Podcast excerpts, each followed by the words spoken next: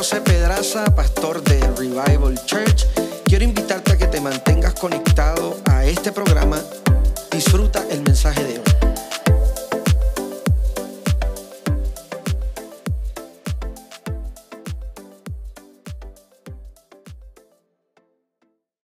Llamados por Dios para una asignación. Y el trabajo más importante dentro de la vida suya debe ser el cumplir esa asignación de Dios. Ahora, durante este periodo, yo les, yo les comenté que yo hice un manual. Pues bueno, hoy me salieron los ejemplares. Keila me mira como que otro bendito manual más. Pues es otro bendito manual más. Ah, yo lo dividí, yo dividí estos manuales por meses yo voy a tocar durante estos tres meses tres temáticas importantes. Vamos a comenzar hablando acerca de la visión, vamos a, vamos a continuar hablando acerca de la cultura y vamos a terminar hablando acerca de lo que es el liderazgo.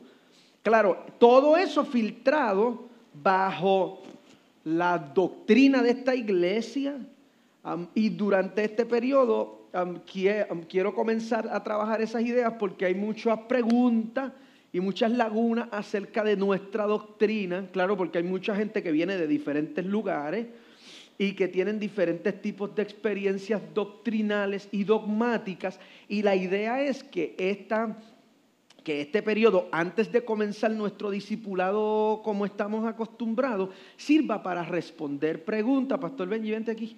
Sirva para responder preguntas y sirva para que nosotros podamos entrar en una dinámica que quizás no podemos tener, eh, ¿verdad? En la experiencia normal de adoración. Janiel, bájame un poquito el micrófono porque como estoy fuera del, del range, esto me, me entorpece un poquito el feedback. Bueno, quiero invitarle que me acompañe rápido a la palabra del Señor Este foro está abierto, este, e, este, cambiamos el formato de culto con la intención de contestar preguntas y todas esas cosas. O este foro está abierto, yo le voy a indicar cuándo es el momento para hacer preguntas y vamos a empezar a hablar acerca de algunas cosas. Quiero que me acompañe el libro de Habacuc, capítulo número 2, al verso número 1 hasta el verso número 2. Habacuc capítulo número 2, verso número 1 en adelante.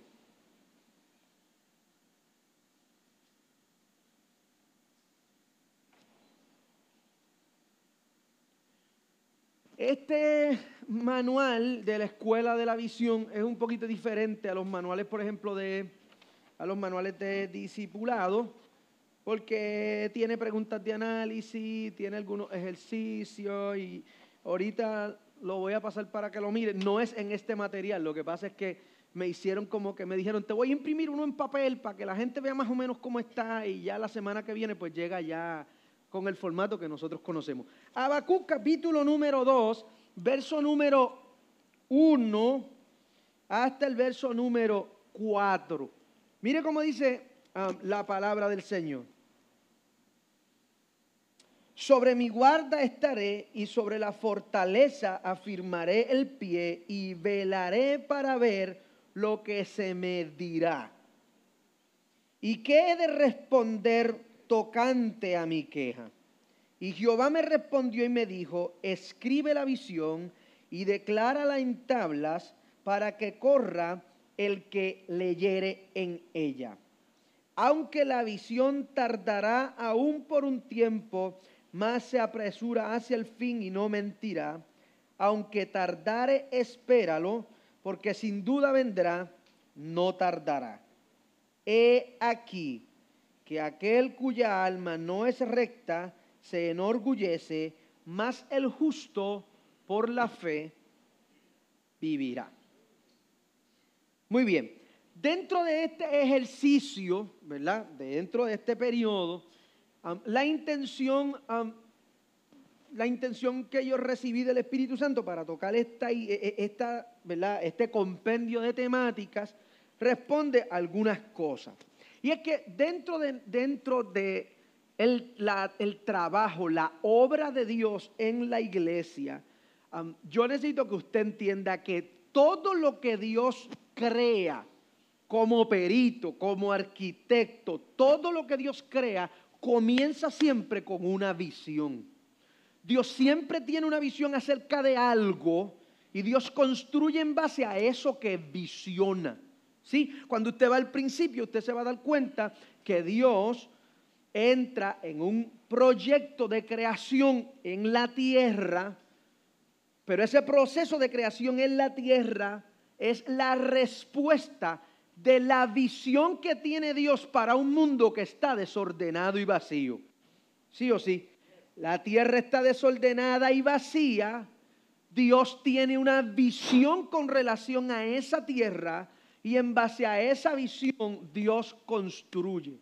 No hay nada que Dios haga que venga de otro lugar que no sea una visión de Dios. Entonces, usando eso como una usando eso como un pie forzado, como una plataforma para comenzar a construir esa idea, nosotros debemos entonces entender que si el trabajo de Dios, todo el trabajo de Dios comienza con una visión, ¿cómo ve Dios su iglesia? ¿Cómo ve Dios el corazón de su iglesia? ¿Cómo ve Dios la respuesta de su iglesia al mundo? No estoy hablando de esta iglesia, estoy hablando del concepto globalista de la iglesia. Necesito que usted durante estos días entienda que mi intención no es hablar de lo que somos nosotros como revival. Estoy hablando de lo que somos nosotros como parte de la iglesia de Jesucristo. ahora, ¿cómo nosotros nos alineamos a esa visión católica de la iglesia, esa visión universal de la iglesia? No estoy hablando del catolicismo de manera denominacional, estoy hablando de esta visión global, cómo esta iglesia alimenta la visión que tiene Dios para nosotros hacer el trabajo. Escúcheme, Dios es un Dios de visión. Y Dios es un Dios que a la hora de intervenir con el hombre, Dios pretende que por medio de la fe el hombre vea lo que Dios ve. Voy a repetir eso para los que toman nota. Dios pretende que la gente que vive por fe, por medio de la fe, vea lo que Dios ve. O sea, entienda esto. La intención de Dios no es que nosotros tengamos una visión personal. Y esto es importante y voy a hablar acerca de esto eh, en los próximos minutos. Cuando se trata acerca de, de la manera en la que Dios ve las cosas, no hay revelaciones privadas, no hay visiones personales, no hay misiones personales. Cuando se trata del cuerpo de Cristo, señoras y señores, lo único que es personal, o sea, lo único que usted puede decir, esto es mío y esa es la manera en la que Dios brega conmigo y nadie puede cuestionar eso, es su llamado. Porque el llamado es la manera privada en la que la visión de Dios se transmite, se traduce a la vida suya y usted empieza a elaborar el cómo yo, con, cuáles habilidades, con qué herramientas, con, con qué cosas Dios me equipó para aportar al macro. Pero el propósito de la iglesia, escriba esto por favor, el propósito de la iglesia está circunscrito al corazón que tiene Dios para su iglesia. El propósito de la iglesia está circunscrito al corazón que tiene Dios para su iglesia. La pregunta entonces es, ¿cuál es ese propósito? Porque todos los seres humanos viven su vida buscando su propósito de vida.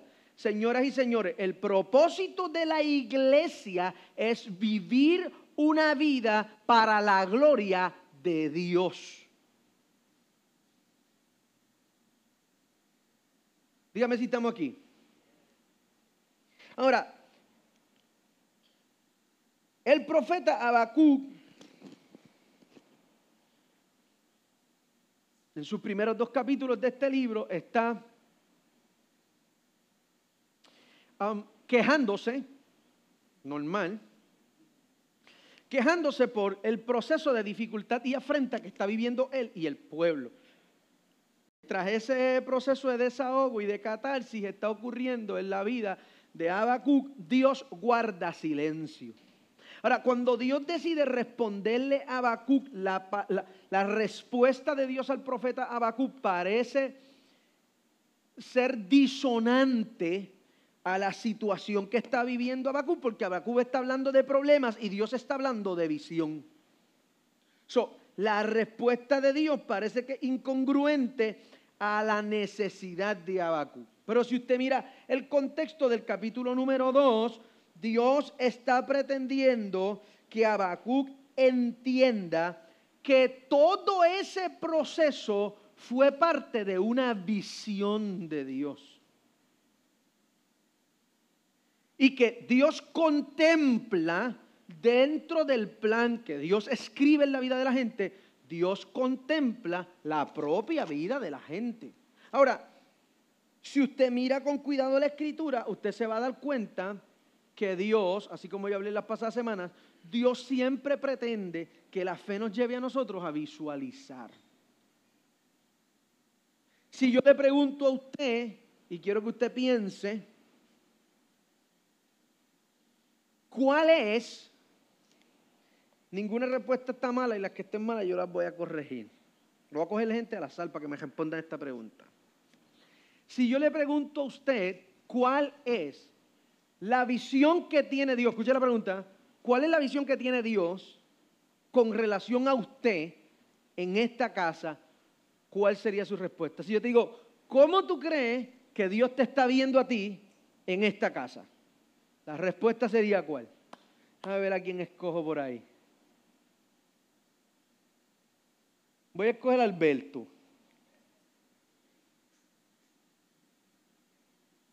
La pregunta, ¿Cómo tú crees que te ve Dios? Si, todo lo que Dios construye está atado a una visión, pues quiere decir que el hecho de que cada uno de ustedes esté aquí significa que Dios tiene una visión particular con ustedes en esta casa, ¿sí o sí? La pregunta es, ¿cómo tú crees que te ve Dios en ese ejercicio? ¿Cómo tú crees que, que te ves tú en esa visión de Dios trabajando en esta iglesia? La respuesta es Claro, literalmente para que la conteste. Este, entiendo que, que va por el rol de...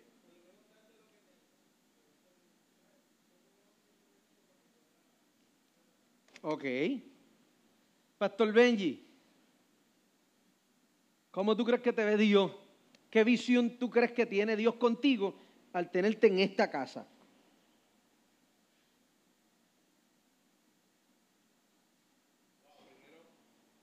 Cortita la respuesta, por favor. Obviamente trabaja conmigo para tener el crecimiento dentro de mi llamado. O sea, yo llego aquí por eso. Para entonces yo dar de lo que Dios me ha dado a mí. Ya sea la palabra, orar por los enfermos, ayudar a los demás, aconsejar a la gente. Todas esas cosas. Y obviamente muy bien. Esto es importante que usted lo entienda. La visión de Dios, la visión de Dios nunca es una visión personal. ¿Qué quiere decir eso? Que cómo me ve Dios a mí dentro de esta iglesia como parte de un todo. Dígame si eso hace sentido. aquí no hay visiones particulares de Dios con Lourdes, ni con Benji, ni con Yadiel, ni Dios te visualizó a ti aportando un grano de arena en esta playa.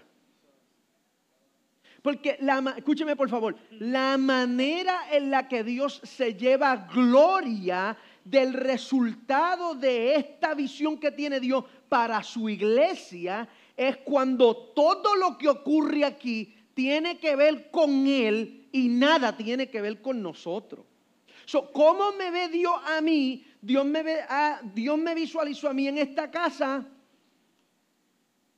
aportando lo que sea que Dios me puso en las manos como algo pequeño dentro de un gran todo. Lo que eso significa es que aquí nadie, escuche porque esto es importante, nadie en el cuerpo de Cristo subsiste sin nadie. Todo el mundo es necesario dentro del cuerpo de Cristo. Y escúcheme, la iglesia tiene que aprender a desarrollar esta mentalidad. Eso se llama mentalidad de reino. La mentalidad de reino es una mentalidad inclusiva. Yo decía el domingo pasado, si usted me escuchó hablando, que en el reino no hay democracia. ¿Sí o sí? Yo decía el domingo pasado, desarrollar una mentalidad de reino no tiene nada que ver con el carro que usted maneja. Tiene que ver con la mentalidad colectiva con la que usted opera. Yo vengo de una formación ministerial donde los pastores le decían a la gente el domingo, si no le gusta y hay cuatro puertas, escoge, escoja la mejor que quiera. Porque hay veces donde la gente se sobrevalora. Déjeme decirle algo, los pastores sin ovejas no son pastores. Los líderes sin seguidores no son líderes. Usted es líder porque alguien lo sigue. Usted es líder porque usted influencia a alguien. Usted es líder porque alguien lo escucha. Y si nosotros nos desconectamos de la visión corporativa que tiene Dios, hay un problema, porque ya entonces no somos parte del reino de Dios y ahora dentro de mis expectativas yo tengo mi propio reino. Dios me visualizó a mí en esta casa sirviendo. La diferencia es que yo sirvo desde un lugar distinto al que sirve cualquier otra persona. Pero al final del día no hay factores valorativos mayores para la gente. Necesito que usted entienda eso. Cuando Dios pensó en usted, necesito que usted entienda la idea. Dios lo visualizó en esta casa con la intención de que usted se una al macro en el proyecto de salvar al mundo. La visión es una, que el que nosotros seamos uno como Cristo es uno. Fantástico. La misión también es una. La misión de todos los creyentes es predicar el Evangelio de Jesucristo. Esa predicación del Evangelio toma una traducción personal, porque hay algunos de nosotros que predicamos desde la homilética, y otros que predican desde la música, y otros que predican desde el arte, hay unos que predican desde el servicio. ¿Alguien entiende lo que estoy hablando? Pero la, la misión de Dios con la iglesia es la predicación. Escuche, si la misión de la iglesia define la culminación de la visión de Dios, la iglesia que no cumple con la gran comisión no tiene un propósito sano para existir.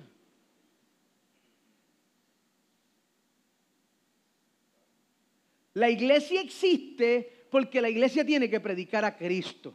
So, si nosotros no predicamos a Cristo, no hay razón para que la iglesia exista.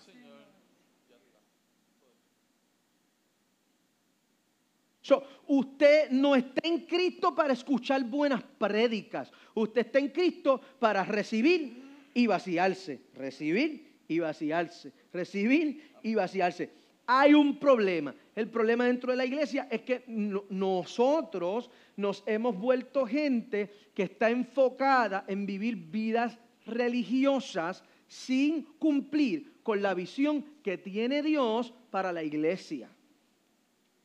La visión que tiene Dios para los creyentes es que nosotros nos volvamos pescadores de hombres. Y hay un problema si nosotros creemos que eso es una opción.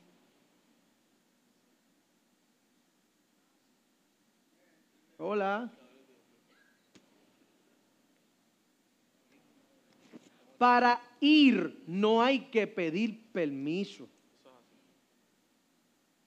Ir fue una orden. No fue un consejo, no fue una recomendación. A, mí me honra el hecho de que hay algunos de ustedes que se acercan a donde me mire, pastor, que me invitaron para la cárcel a ver si usted, para ir, usted no necesita permiso. Claro, venimos de círculos religiosos tóxicos, venimos de círculos religiosos que la iglesia ejerce un control absurdo sobre la vida privada de la gente. Y es normal que nosotros sintamos que estamos fallándole a Dios si yo no le pido permiso al pastor para ir a predicar. No hay un líder aquí, ni hay un ministro aquí, ni hay alguien talentoso aquí que me haya dicho, mire pastor, me llamaron para que yo no le diga, dele. Ahí está Israel, ahí está Adriel, ahí está Benji, ahí está toda la gente que me ha dicho, pastor, me dijeron, pastor, me llamaron para que ayude con una iglesia, pastor, me llamaron para que vaya al hogar, pastor, mire que quiero ir. Porque ir es responsabilidad de la iglesia. ¿Cuál es el problema? El problema es que como no tenemos clara cuál es la visión de Dios para la iglesia, las ig- y, las iglesias que tenemos ahora no se parecen a la iglesia de Jesucristo, nosotros pensamos que la gran comisión es una opción dentro de la iglesia. Nosotros pensamos que los eventos sociales son el reflejo del evangelismo de la iglesia. Por eso vivimos vidas espirituales incompletas, por eso vivimos vidas espirituales vagas, porque nuestra vida espiritual se circunscribe a llegar a la iglesia, cantar los coritos, recibir profecía y irme para mi casa.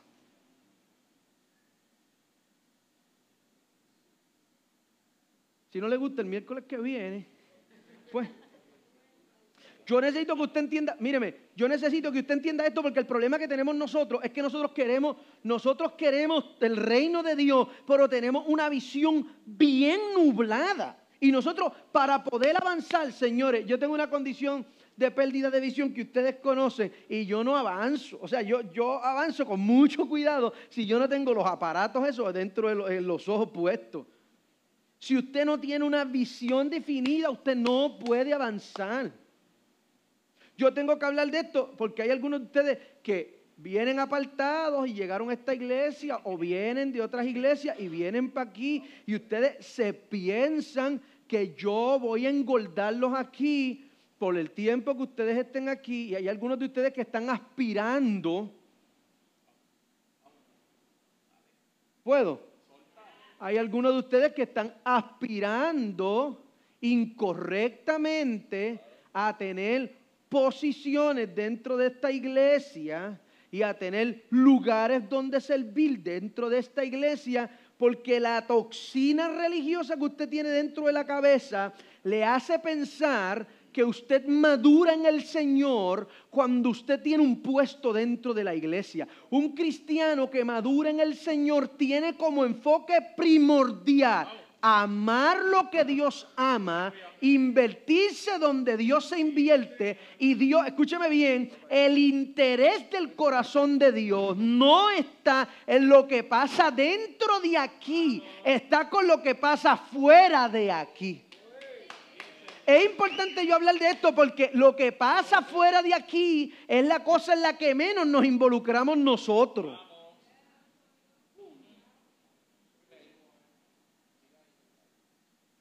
Dios le dice a Bakú, escribe la visión para que el que la lea corra. La intención de Dios es que todo el que recibe la visión de Dios tiene una necesidad inherente por avanzar. Voy a repetir eso para que usted tome nota.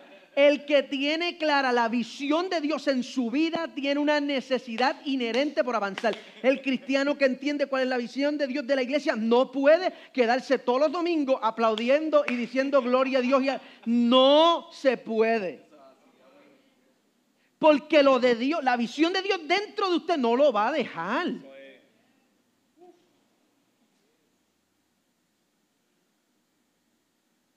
Entonces yo necesito que nosotros nos enfoquemos porque este año nosotros tenemos que desarrollar un corazón por las almas. No los líderes de la iglesia, no los pastores de la iglesia. Porque le acabo de decir que no hay visiones privadas. La visión de la pasión de las almas no son para los evangelistas, son para los creyentes. La visión, de la, la- la visión apasionada por los que tienen necesidad no puede ser de los que predican, tiene que ser del macro. Porque si la iglesia no tiene el corazón ahí, nosotros no le hacemos justicia a nuestra existencia. Y la diferencia entre esto y el Club de Leones es ninguna. La diferencia entre esto y Boys and Girls Club es ninguna. ¿Sabe cuál se supone que sea la diferencia entre grupos de reunión y la iglesia? Que la iglesia ama al mundo, la iglesia quiere servir al mundo, la iglesia quiere salvar al mundo. ¿Por qué yo tengo que hablar de esto? Porque yo creo que, digo, yo no soy el mejor predicador, pero yo creo que por tres años yo he hecho un ejercicio responsable de doctrina, un ejercicio responsable de profundidad bíblica. Yo traigo predicadores aquí que salen de aquí frustrados porque me dicen, esta gente es difícil de... No, esta gente no es difícil de predicar, es que aquí ellos están acostumbrados a la palabra. Y si tú vienes con chijí y chijá, la gente se va a quedar esperando a que tú digas algo. Pero toda esa palabra debe desembocar en una vida apasionada por compartir esa palabra. Entonces, si usted es maduro en Dios, ser viejo en la iglesia y ser maduro en Dios son dos cosas diferentes. El que es maduro en Dios sabe que Dios tiene una visión para la iglesia. No para esta iglesia, para el cuerpo de Cristo. Y comienza a aportar a eso. Escribe la visión para que el que lea avance, para que el que tenga acceso a la visión, para que el que tenga contacto con la visión, para que el que tenga revelación de la visión avance. Es como si Dios le estuviera diciendo a Habacuc, no hay nadie que pueda tener contacto con la visión y quedarse estancado. Déjeme decirle algo. Si usted se siente estancado espiritualmente, lamento decirle que eso no es problema mío, eso es problema suyo. Yo siento que no estoy creciendo, porque tú esperas que yo te predique los domingos, que te lea la Biblia por las mañanas todos los días, que ore por ti a las 4 de la mañana y te llame para decirte que yo estoy, pero tú no oras por ti, tú no lees tu propia Biblia, tú no te sientes escudriñar la escritura. Entonces, si estamos hablando de la visión de Dios, los cristianos tienen que avanzar. No, que yo no entiendo mi Biblia. Cambia la bendita versión, nueva versión internacional. Biblia de las Américas. Pon la, Biblia, pon la Biblia que la Biblia misma se lea.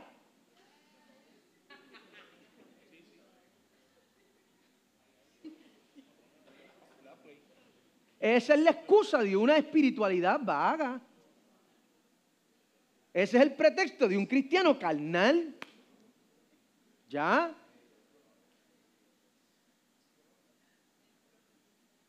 Mírame.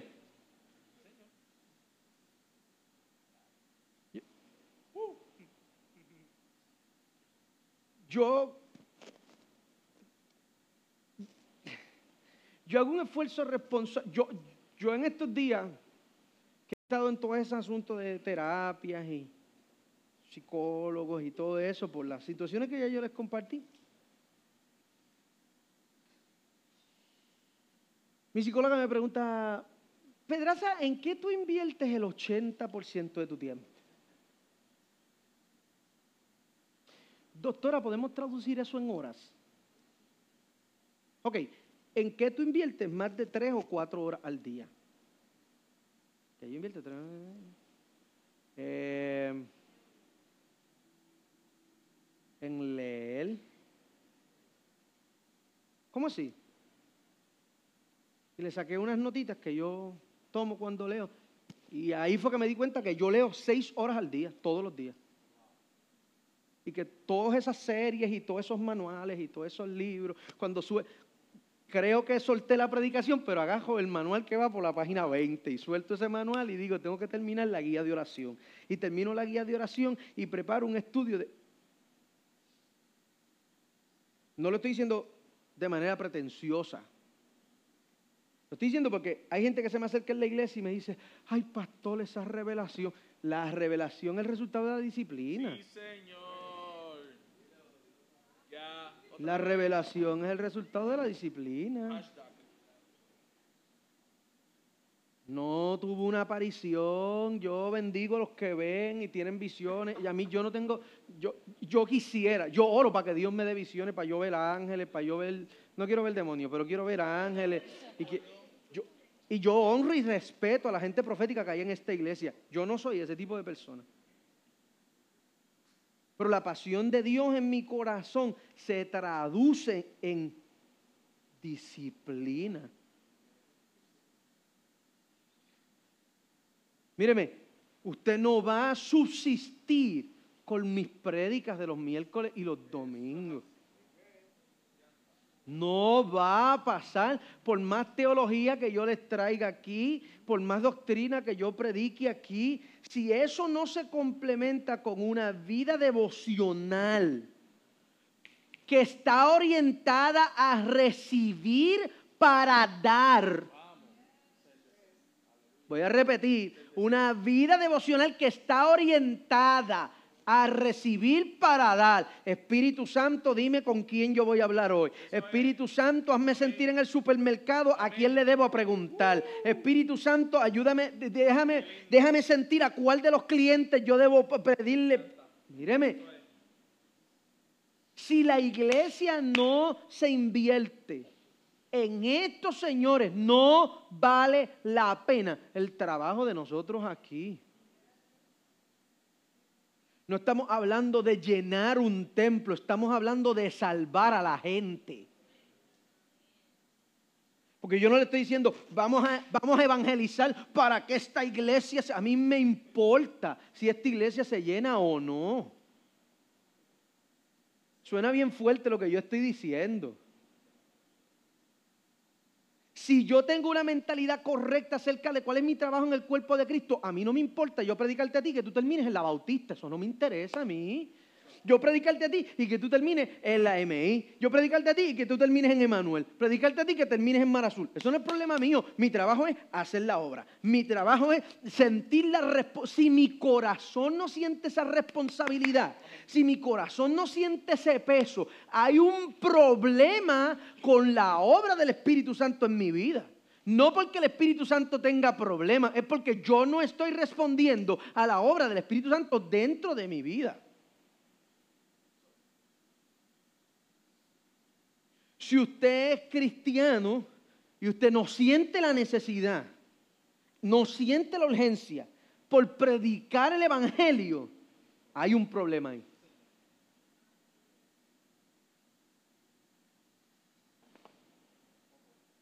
Hay un problema ahí. ¿Cómo yo lo hago?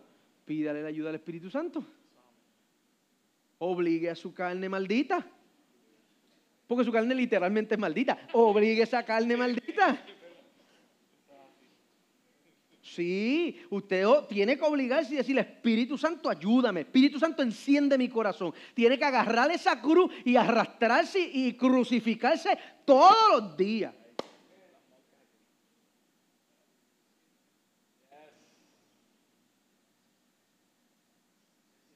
Esta es la visión. La, visión de Dios en la iglesia es que cada creyente, tome nota por favor, la visión de Dios para el cuerpo de Cristo es que cada creyente sea un ente de influencia divina.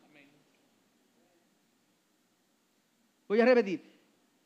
La visión de Dios para la iglesia es que cada creyente sea un ente de influencia divina. Donde tú estás, tú estás ahí para hacer influencia. Donde tú estás, tú estás ahí para ser una voz. Donde tú estás, tú estás ahí para ser un líder. Una persona que, que dirige las crisis de la gente. Una persona que dirige las frustraciones de la gente. Una persona que no aporta a las crisis de la gente y le dice a la gente, tranquilo, Dios está bajo control. No te preocupes, todo va a salir bien. La palabra de Dios, mira, el domingo el pastor dijo en la iglesia que es, esa es la idea. Nosotros somos esta, una de las yo amo ser un pastor millennial de una iglesia contemporánea, porque si yo les llego a contar, ustedes llegan a ver de dónde vengo yo. Yo creo que yo honro lo que pasó antes, pero el peso, la presión, la manipulación era tan grande que servir a Dios era una carga, era un peso, era bien fuerte. Pero yo le voy a decir la verdad.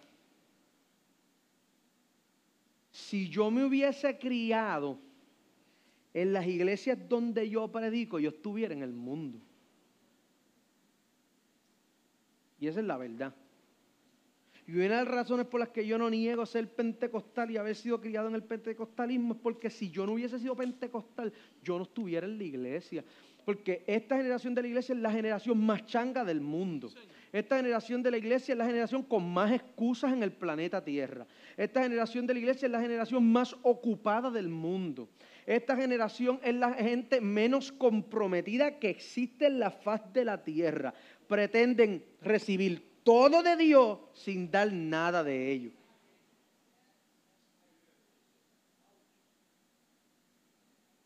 Hay algunos de ustedes, hay algunos de ustedes que son hijos de esta casa y se quejan porque tenemos culto miércoles y domingo.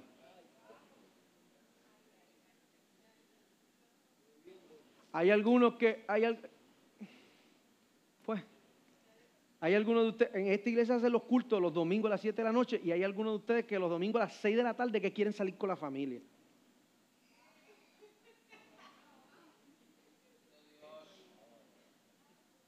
Mira, ¿usted me conoce o no? Yo voy a decir la verdad. Si le molesta, problema suyo.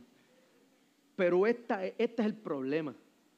Cuando yo hablo de vivir una vida con el reino de Dios primero, nosotros somos tan mediocres que nosotros no le damos a Dios ni tan siquiera el 10% de nuestro tiempo. No es que no diezmamos y ni ofrendamos, es que no diezmamos y no ofrendamos, es que nos quejamos si el culto dura más de una hora y media, es que nosotros no queremos la bendición de Dios en el trabajo, con los novios, comprando casa. Eh, pero nosotros no invertimos ni tan siquiera el 10% de mi día. Una pregunta. ¿Cuánto tiempo usted le dedica a Dios durante su mañana?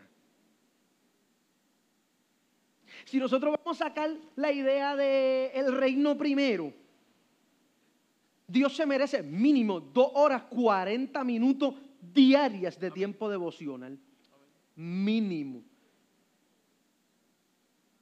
Es que yo entro a las seis, pues te levantas a las cuatro.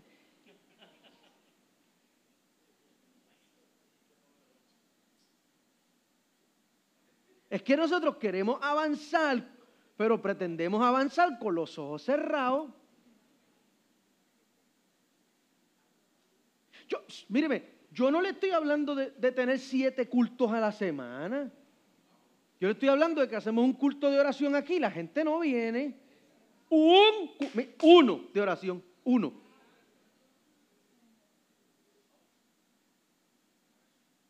Yo le estoy hablando de que hacemos tres meses de enseñanza. Aquí no, se aquí no hay cultos de estudios bíblicos, aquí hay discipulados.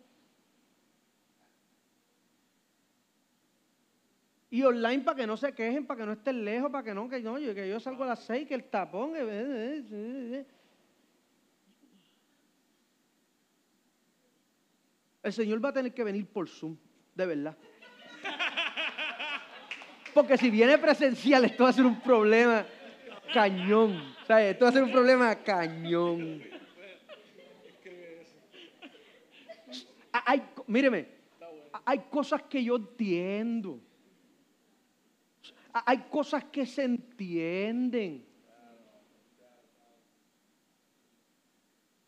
Hay cosas que yo las entiendo, que la distancia, que el tapo, todas esas cosas yo las entiendo. ¿Sabe cuál es el problema? Que nosotros queremos a Dios metido en nuestra vida, pero nosotros no hacemos espacio para Dios.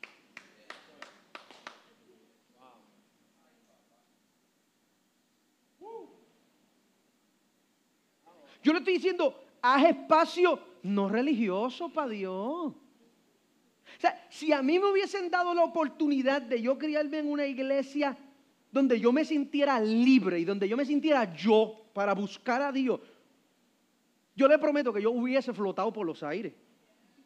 Porque yo tuve una experiencia bregando con la crítica de la gente, que si el pantalón, que si la corbata, que si la chiva, que si el recorte, que si... Y no sé si me entiende. Y con todo y eso el Espíritu Santo enamoró a mi corazón al nivel de que yo digo, no me importa, yo voy a aguantar esto porque Dios me llamó a esto. Servir a Dios siendo yo, sin tener que disfrazarme de nadie, sin tener que eh, aparentar nada. O sea, el nivel de espiritualidad y el nivel de relación con Dios que yo hubiese tenido pudiendo desarrollarme en una iglesia donde yo pudiera ser yo, hubiese sido diez veces más grande. A mí me preocupa que hay muchos de ustedes que eran cristianos funcionales en iglesias controladoras, manipuladoras, maltratantes, hechiceras.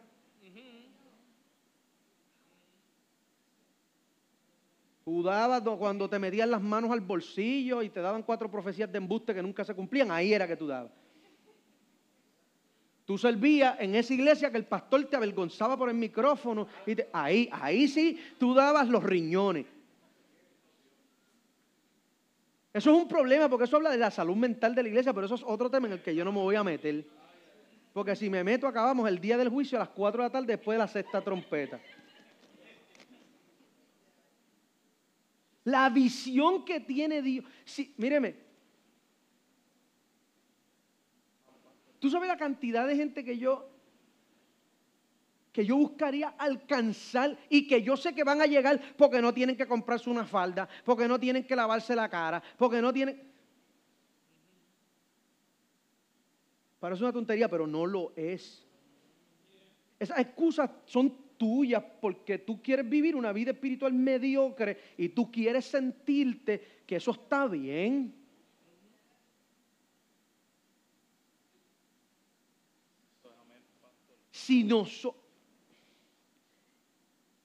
Si Cristo fue a la cruz del Calvario para que nosotros hiciéramos más que lo que hacemos aquí los miércoles y los domingos,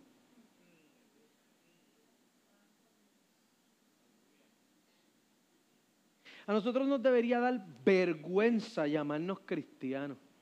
Nosotros somos la única religión en el mundo que los que enseñan no saben de lo que hablan. Nosotros somos la única religión en el mundo, la única religión en el mundo que sus devotos no tienen tiempo de reflexión, ni de meditación, ni de oración. Nosotros somos la única religión en el mundo que somos súper apasionados y no le tenemos devoción a nuestro libro sagrado. La única religión en el mundo. Los budistas no lo hacen, los mormones no lo hacen, los testigos no lo hacen. Esa gente vive con la nariz metida en ese libro, con las rodillas en el piso, con la frente en el piso. Nosotros somos los únicos. Ahora, lo gracioso de eso es que somos a los que Dios nos habla, los que tenemos visiones, los que vemos los ángeles, el fin del mundo, los terremotos, los maremotos, Nabucodonosor y todos sus los puertos y los portales y las loqueras. Somos los únicos, los únicos. En el resto de las religiones del mundo, para tú poder ser un maestro, tienes que haber sido estudiante primero. Pero en el cristianismo cualquiera que cree que la Biblia dice, abre la marquesina y pone 20 sillas y levanta una iglesia. Míreme, señores, esto es, es, bien importante porque yo necesito que usted entienda que la visión que tiene Dios es que nosotros aportemos a la obra redentora de Dios hacia el mundo.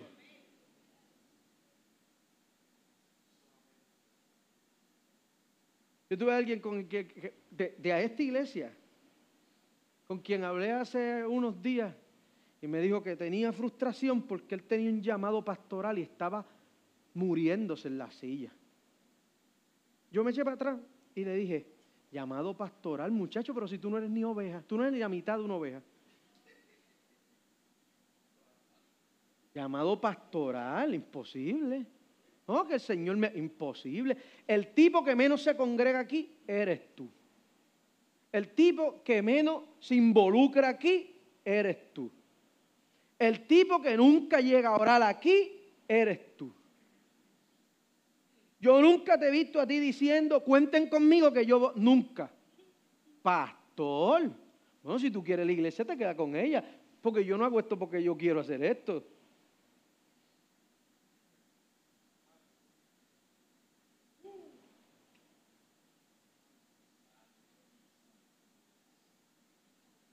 Míreme, la pasión no viene con las posiciones, la pasión viene con la interacción con el Espíritu Santo.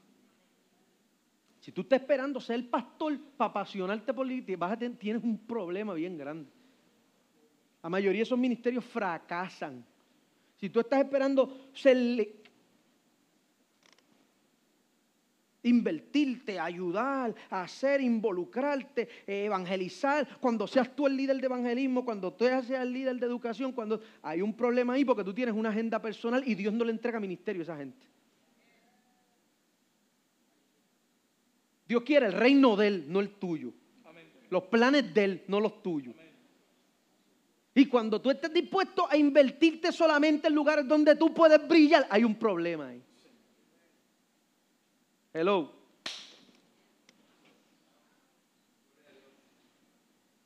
Ay, bendito. El miércoles que viene yo voy a sorbo aquí. Míreme, Dios siempre ha pretendido entregarnos no una visión, su visión.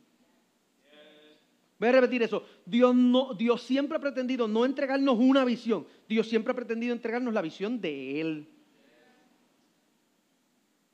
Dios quiere que lo veamos como Él lo está viendo. Dios quiere que lo hagamos como Él quiere que se haga.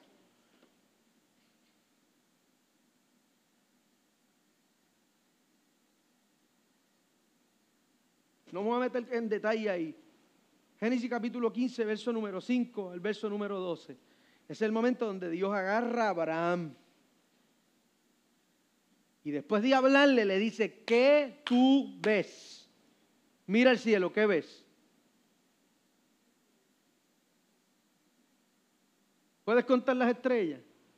¿Qué tú estás viendo?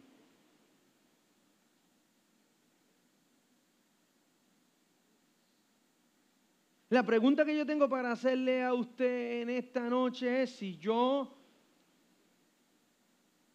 si yo te pregunto ahora, ¿qué tú ves en el desarrollo de tu vida espiritual en lo que falta de año?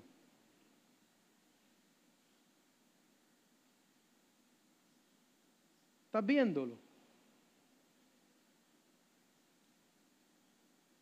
Hay algunos de ustedes que tienen potencial y que tienen llamado y que tienen unción y todas esas cosas.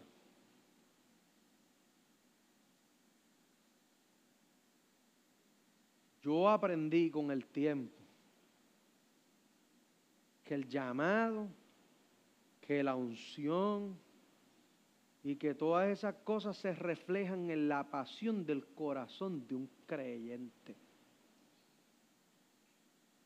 Tú me puedes decir a mí que a ti te ungieron como lo que sea. Que a ti te bautizaron cuatro veces para adelante y cinco veces para atrás. Fantástico que a ti te puso las manos el apóstol intergaláctico internacional. Fantástico. Que tú tienes un diploma del instituto fantástico. Déjame verlo. Eso se mide por la pasión del corazón. Una persona que está llamada por Dios, el corazón no lo deja quieto. No, el corazón tuyo no te va a dejar quieto. Si tú estás llamado por Dios de verdad, tú no vas a poder parar. Con título, sin título, que lo sepa la gente, que no lo sepa la gente, que te vean, que no te vean, tu corazón no para. Tú no puedes quedarte tranquilo. Si tú estás llamado por Dios, ese, llamado de Dios, el llamado genuino de Dios, consume el corazón del hombre.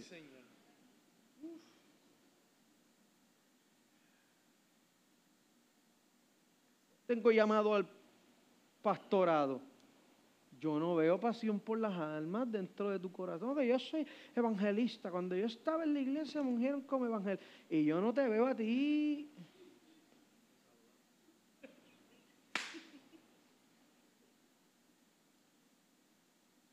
No funciona así, señores. De verdad, de verdad, no funciona así. Si es que tú estás esperando un evento de la iglesia para manifestar tu corazón, tú estás buscando brillar. Hay un problema ahí. Entonces, seamos honestos. Pidámosle al Espíritu Santo, Señor, resuelve las intenciones de mi corazón. Porque si yo puedo evangelizar más que cuando están los hermanos de la iglesia viéndome y sacando fotos para Instagram, hay un bendito problema ahí.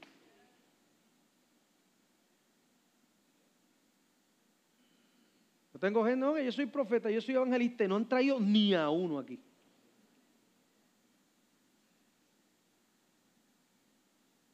No lo he escuchado decirme, estoy trabajando con un compañero de trabajo, ni con uno.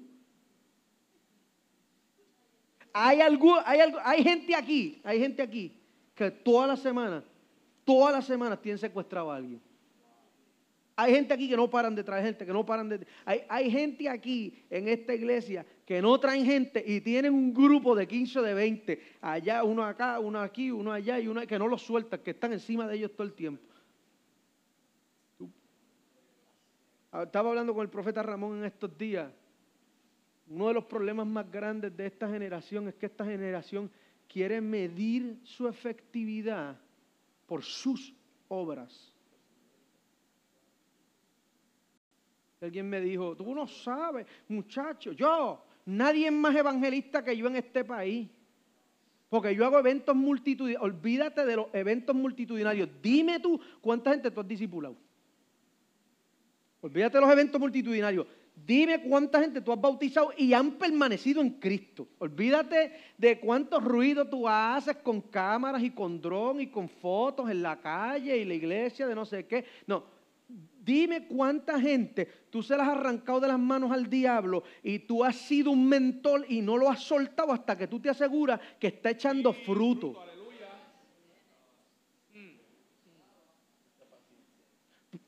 Porque para eso hay que tener corazón. Porque para eso hay que tener paciencia. Porque eso no te lo paga nadie. Eso no te lo remunera más que Dios. Aleluya. Gracias, Jesús. No estamos hablando de, este es mi hijo espiritual y mi primo espiritual y mi abuelo espiritual y mi nieto espiritual. Yo no estoy hablando de esa tontería. Yo estoy hablando de esa gente que tú dices, yo no lo voy a soltar porque si yo lo suelto se va a caer. Yo no lo voy a soltar porque si yo lo suelto va a caer en una crisis. Y tú, y tú te metes ahí sin tenerte que meter ahí porque el Espíritu Santo te está poniendo los... Escúcheme, todo creyente con la visión de Dios es un líder. Todo creyente con una visión de Dios es líder. Todo creyente con una visión de Dios es líder. Lidera a la gente, lidera multitudes, influencia a la gente. No le tiene miedo a hablarle a la gente, no tiene miedo. Yo necesito que usted se revise por dentro, porque mi, intención en estos, escúcheme, escúcheme, mi intención en estos próximos tres meses es levantar un equipo de espartanos, entrenar gente Escuche, esto es lo que yo voy a hacer por tres meses. Mi intención es entrenar gente. Y cuando termine abril, yo voy a lanzar gente para que empecemos a influenciar lugares. Gente que levanten grupos de oración, gente que levanten reuniones en las casas, gente que levanten reuniones en los trabajos. La iglesia tiene que empezar a influenciar gente. Y no influenciar gente para decir, ah, yo tengo fulano que me sigue y fulano que estamos hablando de influenciar a la gente con el reino de Dios.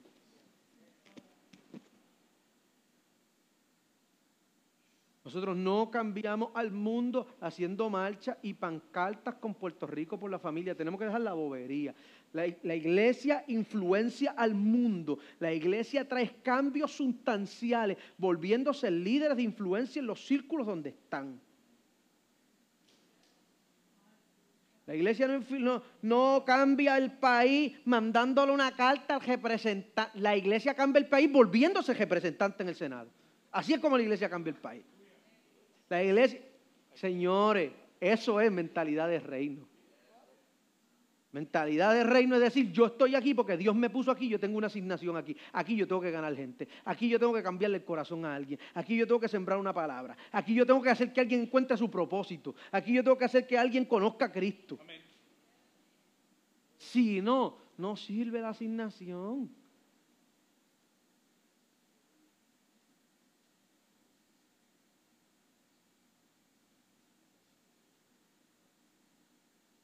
Yo tengo una carga. Ah, Hubo unos líderes que, que viajaron conmigo a Colombia hace poco.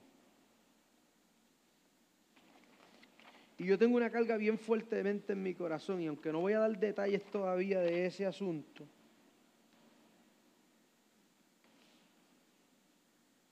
yo tomé la decisión. Espíritu Santo viene trabajando conmigo, trabajando. Yo estoy haciéndole resistencia a todo lo que tiene que ver con Dios. Pero yo tomé la decisión en Bogotá, Colombia, que yo voy a obedecer a Dios. Y aunque yo no voy a dar demasiados detalles, yo tomé la decisión de involucrarme en la corriente política de este país.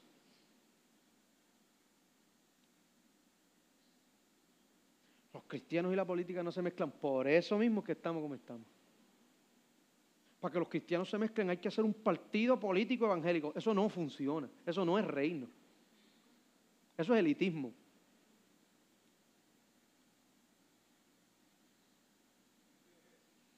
Hello. Yo me senté, yo comencé a orientarme con unos contactos políticos porque yo hice trabajo de asesoría política en el cuatrenio pasado y este año tomé la decisión de involucrarme en la corriente política de este país. ¿Qué implica eso? No sé. Lo sabremos en el cuatrenio que viene. ¿Hasta dónde va a llegar eso? No sé. Pero le dije al Señor, yo voy a influenciar este país. Aquellos no se quieren meter porque los pastores no, pues yo voy a meterme como pastor. Y ya. ¿Cómo sanamos una nación? ¿Cómo nosotros llevamos la gente a Cristo? Si la iglesia sigue creando burbujas para meterse ahí, si seguimos creando nuestros círculos evangélicos para meternos ahí, si seguimos diciéndole a la gente, no, no, no, muchacho, con el tío tuyo que bebe cerveza, muchacho, no se puede mezclar la luz con las tinieblas. Y con esa bobería seguimos creando burbujas. ¿Alguien entiende lo que estoy ¿Alguien sabe lo que estoy hablando? No, no, no, muchacho, ahí. Ay, no, ahí no te metas, muchacho, que qué va a decir la gente. Seguimos creando nuestros círculos evangélicos. La visión de Dios fue meternos en este mundo aunque nosotros no somos del mundo. ¿Por qué no somos del mundo? Porque el mundo no nos domina, porque el mundo no nos influencia, porque el mundo no dicta nuestra conducta.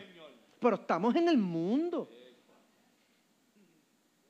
Yo creo que yo le he dicho cien veces aquí, las dos personas que me han traído más problemas en esta iglesia, más que cualquiera de los que se congrega aquí, son Yadiel y Antonio.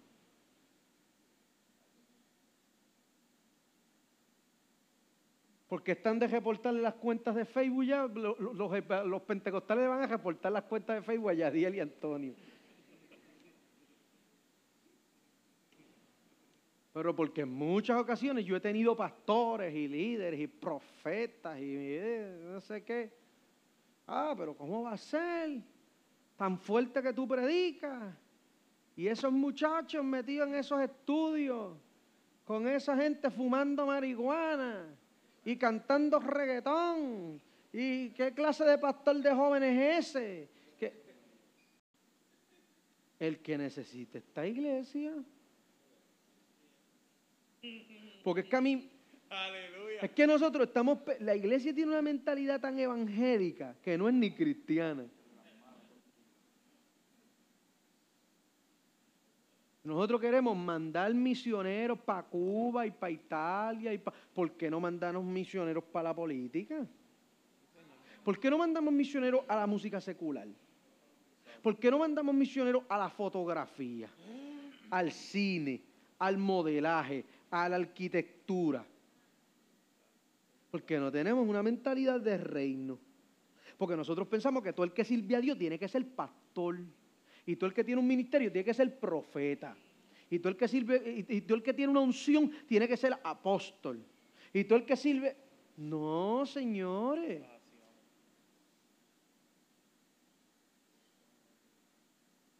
Tenemos que influenciar los círculos de este país. Mírame, hay algunos de nosotros que Dios nos va a extraer del círculo donde estamos y, y al 95% Dios los va a dejar ahí y ahí los quiere usar. Dios no...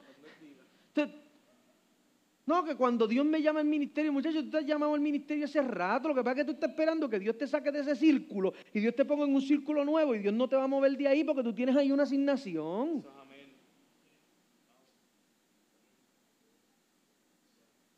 ¿Qué yo estoy buscando con esta enseñanza? Que tú cambies ese chip. Y que si ya cambiaste la ropa y ahora te ponen pantalones rotos sin pensar que va a sonar la trompeta y te vas a quedar.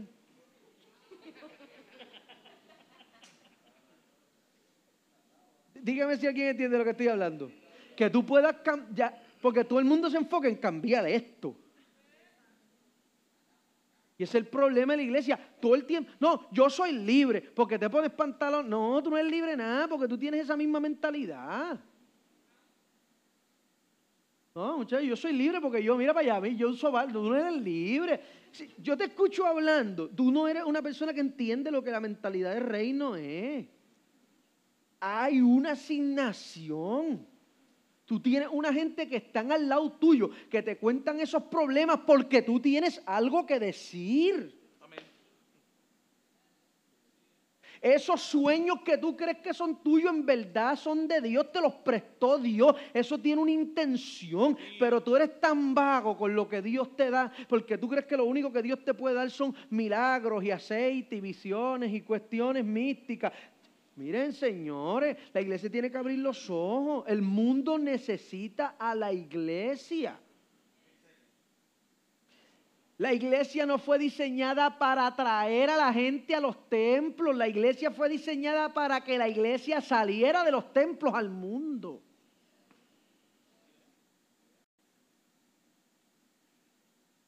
La iglesia está en el mundo por el mundo. Nosotros no estamos en las calles de oro y en el mar de cristal porque Dios ama el mundo. Y Dios tiene un, plan, un solo plan para la tierra. Y es la iglesia. ¿Qué, ¿Qué, hizo Dios? Envió a su Hijo a derramar todas las gotas de su sangre por un grupo de gente que Cristo mismo se les iba a meter por dentro. No lo, eso lo dice Pablo, eso no lo digo yo. Con la intención de que Cristo metido dentro de esa gente fueran una esperanza de gloria para este mundo.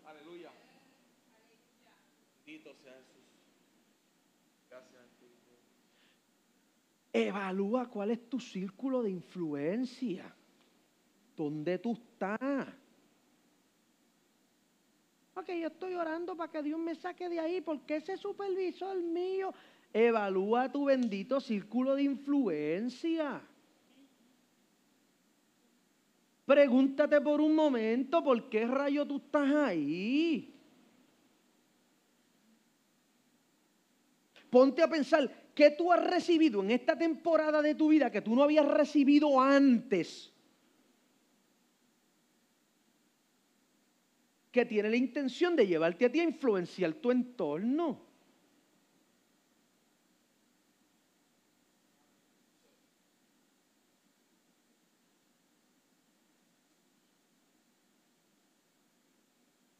Yo no estoy hablando de agarrar un megáfono.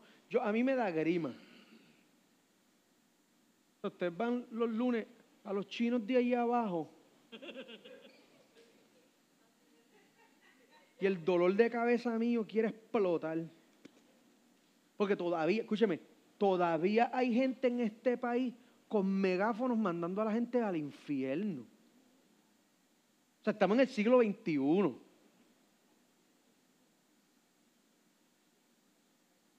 Y tú vas un domingo a las 10 de la mañana por Lija y te paras cerca de la casa de la pastora Yareli. Y tú escuchas las bocinas diciéndole a la gente, a Dios lo que le interesa es la santidad, porque si tú no usas la falda, la... todavía en el siglo XXI, en el siglo XXI. A veces yo llamo a Yareli y le digo, ¿te convertiste?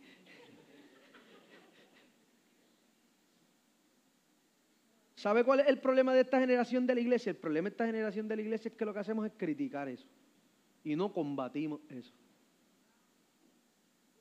Eso no, mírame, la mentira se combate hablando la verdad. Ya. Yo le hago una guerra real a eso. No etiquetando a nadie en Facebook, hablando la verdad.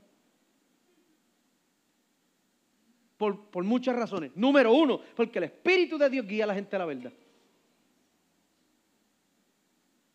El Espíritu guía a la gente a la verdad. Uno. Dos. Porque la gente que conoce la verdad se liberta.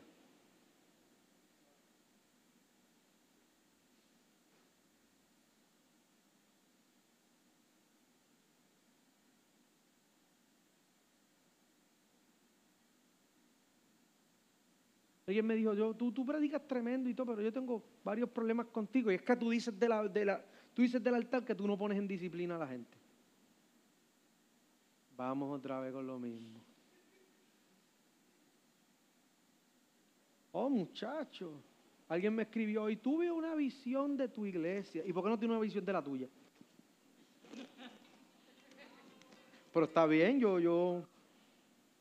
Y yo veía una oscuridad. Sí, las paredes son negras, sí.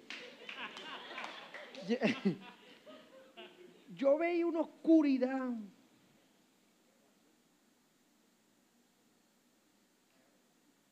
Porque hay mucha gente en pecado.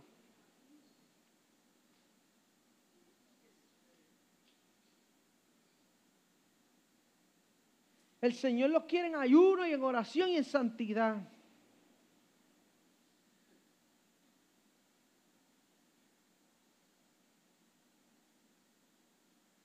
Y yo estoy escuchando algo que yo estoy, yo, yo sé, yo sé que viene de otro sitio. Pero por respeto y por deferencia yo estoy escuchando a esta persona. Me dice, Pedraza,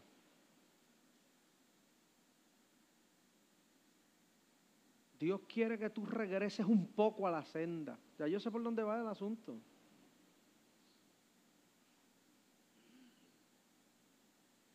¿Sabe lo que yo no le perdono a esta iglesia? Le voy a decir lo que yo no le perdono. Que nosotros digamos que la ropa no hace al cristiano. Y nosotros tengamos esta campaña de no, tú puedes venir como estás porque Dios te quiere usar así, pero nosotros tengamos una vida espiritual tan absurdamente vaga que no podamos demostrarle a la gente que nosotros, que yo puedo usar esta barba y tengo una unción de liberación.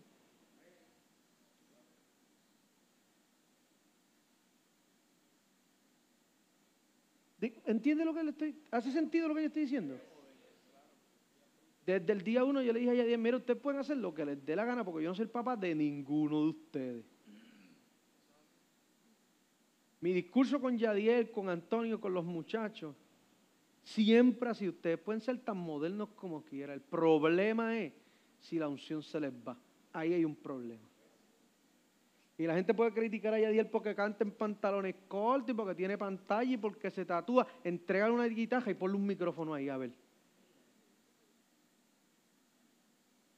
Escúchalo, escúchalo hablando de Biblia, a ver si está hablando disparate o sabe de lo que está hablando. Porque el problema, no tiene, el problema tiene que ver con la esencia. Pero si nosotros buscamos ser un... Nosotros le damos una lección al mundo cuando la iglesia es tan moderna como espiritual.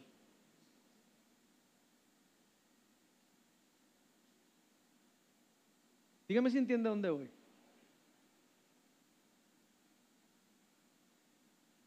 Hasta los no cristianos son más religiosos que nosotros. Hablaba con alguien ayer que me dijo, cuando yo invité, chacho, cuando yo invité a fulano, me dijo, ese pastor predica tremendo, pero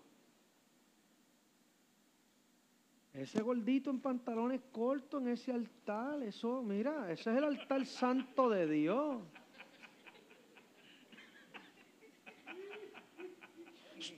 Yo respeto a todo el mundo.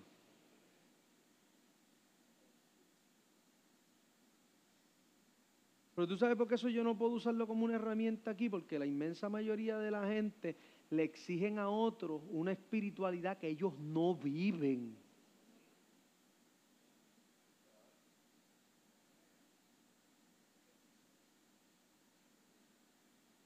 Eso no es ningún altar, eso es una plataforma. Le voy a, te- baratar este becerrito de oro. Mientras nosotros sigamos viviendo vidas hipócritas, la iglesia siempre va a tener algo a que adorar más que a Dios mismo.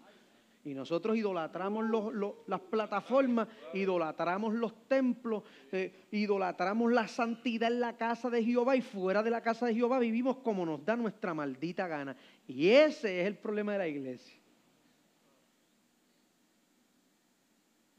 ¿Qué me importa a mí que Yadiel se ponga un pantalón largo, con pantalones largos, con pantalones cortos? Si Yadiel es un hombre de Dios, es un hombre de Dios. Y si no lo es, se ponga corbata, eh, se peine el pelo diferente, va a seguir siendo el mismo carnal de siempre. La iglesia tiene que enfocar su visión. Yo, yo sé que estos días, estos miércoles van a ser un poquito alcohol. Pero mi intención es que nosotros como iglesia desarrollemos una visión correcta. Hay cosas que a usted no le gusta, fantástico. Hay cosas que usted no entiende, eso está bien. Hay cosas que usted prefiere que se hagan de otra manera, eso no hay problema. Y hay gente, y usted puede sentir la confianza de decirme, mire pastor, yo creo que esto lo debemos hacer de esta manera y con humildad y con amor. Usted me conoce a mí, yo voy a escucharlos a todos y yo voy a... Pero hay cosas que yo las permito en esta iglesia porque yo le tengo que dar una lección a la gente. ¿Cómo que una lección? Yo tengo gente que me dice, si Yo no invito gente que se ve como tú te ves a predicar. Chacho, pero es que no hay gente que predique como tú predicas. Marilyn no está hoy para testificarlo, pero mi agenda está llena de iglesias del velo. Y que no invitan a nadie que se ve como yo. Pero tú sabes por qué me están... No lo estoy diciendo de manera pretenciosa, pero usted sabe por qué estoy siendo invitado. Por el contenido de la palabra. Entonces hay gente que dice, a mí no me gusta eso, pero... eh, Tengo gente que me dice, "Mm, Acho, ¿tú crees que tú te puedas poner una corbata? No. Por una camisita de botones, ¿tú te crees que tú crees que está bien? No tengo problema. Chicos, porque es que tú sabes que la iglesia es nosotros. Este me voy para cuatro discípulos de yo no sé cómo rayo.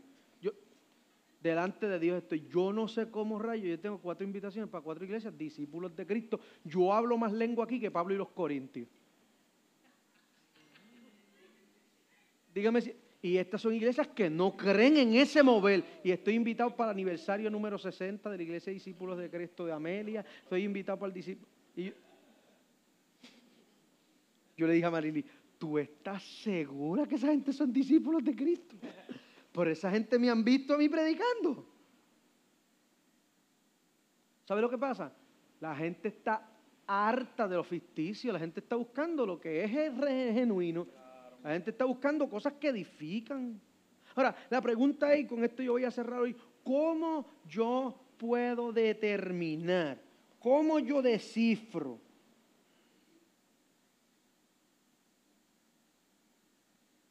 ¿Cuáles son los rasgos de, ese algo que me ayuda a descifrar si la visión que yo creo tener proviene de Dios o no? Claro, porque seamos honestos, la visión de Dios en el macro tiene que ver con nosotros, el mundo, la predicación, el evangelio, pero hay otras cosas que es la manera que yo creo que Dios me quiere usar en otras áreas de mi vida.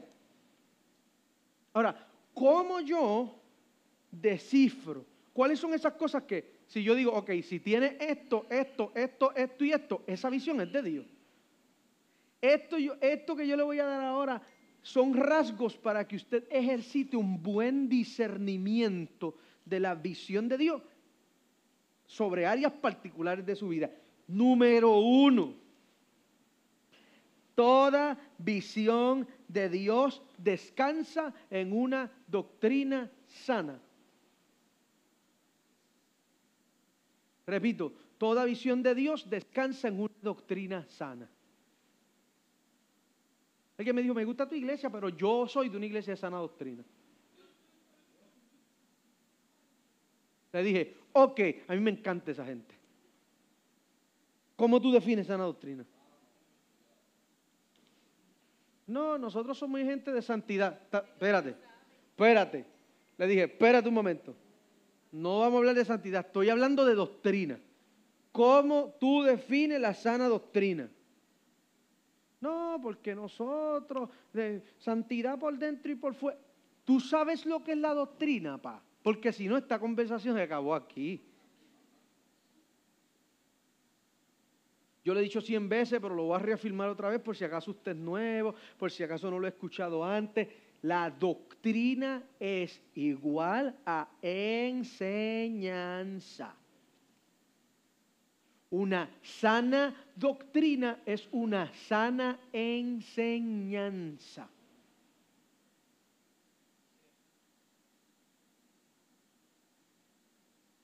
¿Cuál es una sana doctrina? La salvación, que la salvación solamente se adquiere por la obra redentora de Jesucristo, que hay un solo mediador entre Dios y los hombres, que hay un solo camino para llegar al cielo. Eso es sana doctrina. La prediquen con pelo largo, con pelo corto, con pantalla, sin pantalla, con velo, sin velo. Si se predica eso, eso es sana doctrina.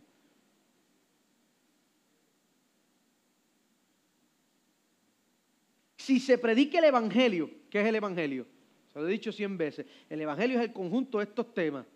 El mundo estaba lleno de pecado, Dios envió a su único hijo a la tierra a morir por la humanidad, derramó toda su sangre, vivió sin pecado, importante, derrama toda su sangre, muere por la humanidad, va al infierno, le quita las llaves de la muerte a Satanás, resucita, se sienta a la diestra de Dios y dice el apóstol Pablo que como Él resucitó, nos resucitó a nosotros. Eso es el Evangelio. Si se habla del Evangelio, eso es sana doctrina. Hay pastores y predicadores bien famosos que no hablan sana doctrina. Ejemplos, pastor. Joel Austin.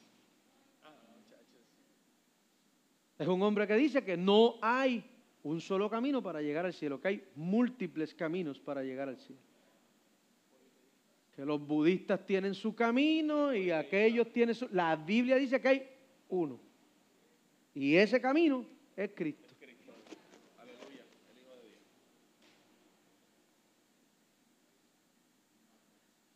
Hay iglesias en este país, en este país, que no predican una sana doctrina. Muchas, muchas, muchas, muchas, muchas, muchas, muchas, muchas, muchas. Hay gente que entiende.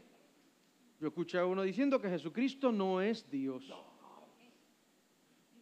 Eso, señora y señor, que Jesucristo es un hombre.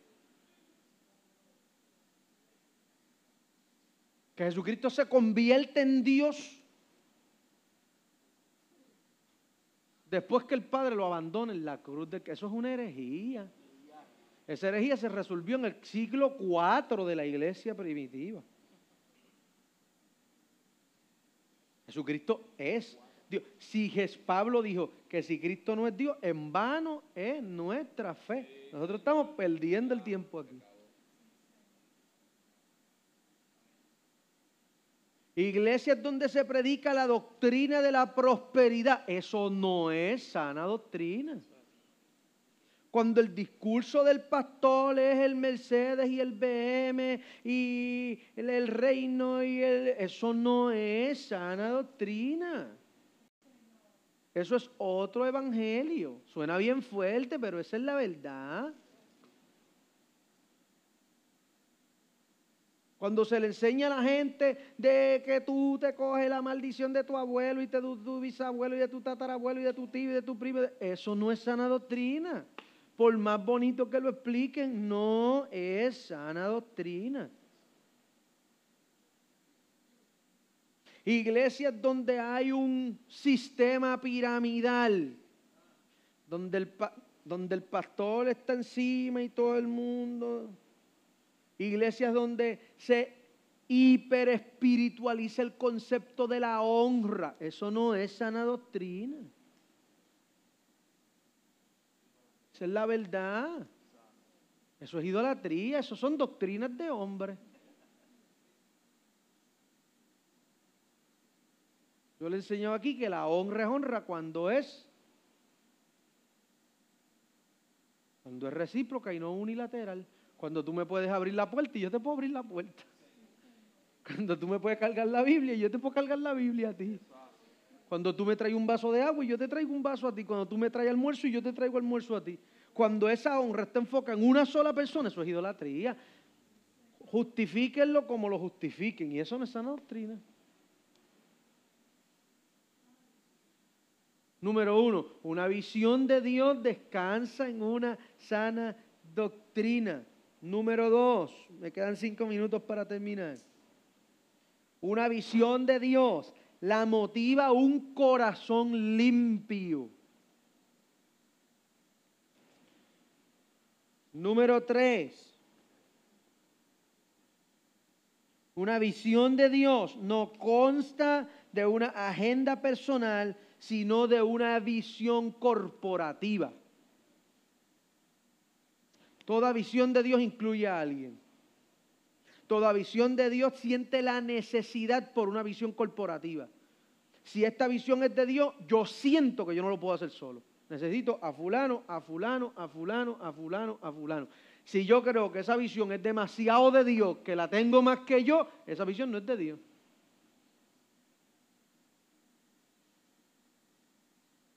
Parece piedra, pero es Próximo. Número cuatro, una visión de Dios construye un bienestar global. Repito, una visión de Dios construye un bienestar global. Número cinco, una visión de Dios avanza la madurez espiritual. Cinco, una visión de Dios avanza la madurez espiritual. Número seis, una visión de Dios aporta al establecimiento del reino de Dios. Aporta al establecimiento del reino de Dios. Y número siete, da gloria a Dios.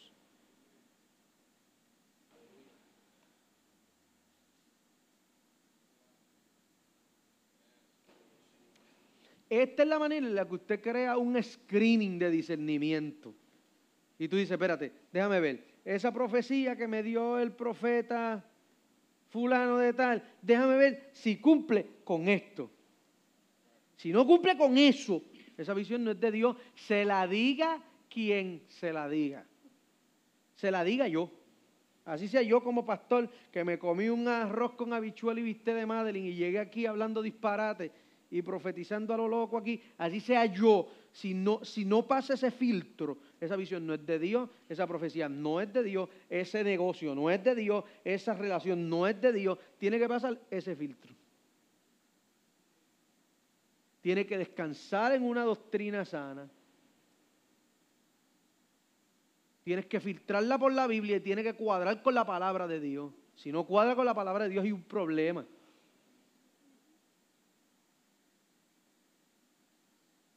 Tiene que descansar en un corazón limpio. ¿A qué yo me refiero con eso? A que esas cosas que vienen de Dios no ponen en resentimiento a nadie, no ponen en contienda a nadie, no ponen en bochinche a nadie, no ponen en murmuración a nadie. Si eso es, si es una visión, si es un sueño, para que tú creas que fulano está haciendo aquello en contra tuya, eso no es de Dios.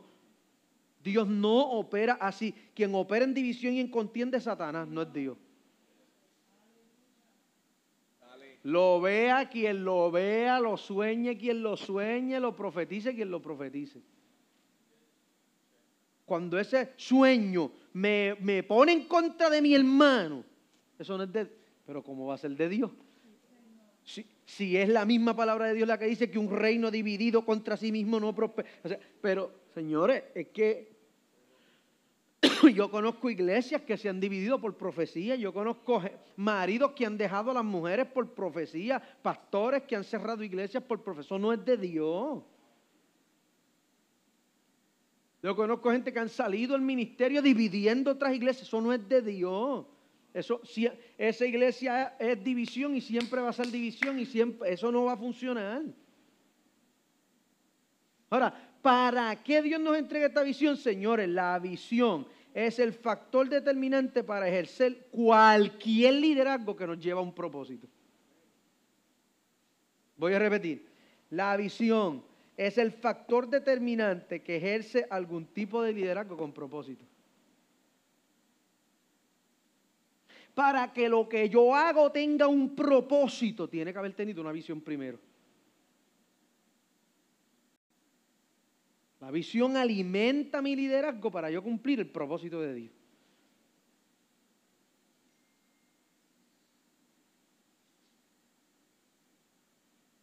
¿Estamos aquí? ¿Vuelven el miércoles no vienen nada? sí, el miércoles vamos a poner las mesas. Iban a estar hoy, pero me rentaron las mesas que me, las que me rentaron, las rentaron para adelante y cuando pues. Le dije, pues está bien el miércoles.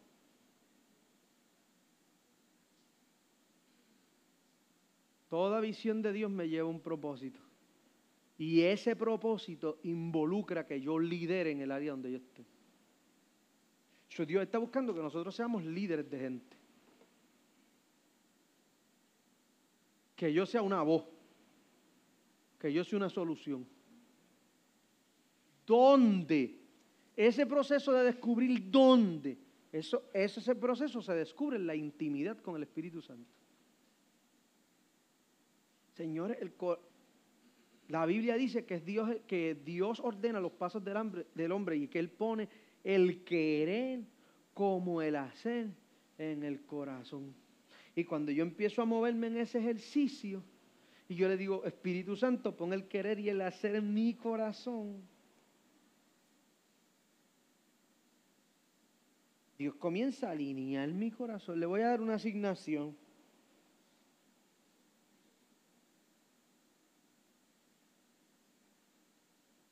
Le voy a dar tres pasajes bíblicos que me encantaría que usted los pudiera leer.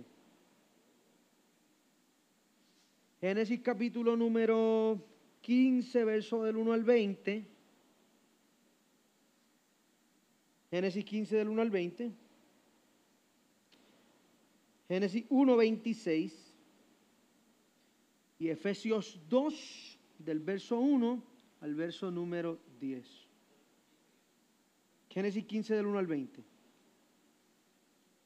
Génesis 1.20, 26, perdón, y Efesios capítulo número 2 del 1 al 10. Sí, y Efesios 1, Efesios 2 del 1 al 10. Al 10.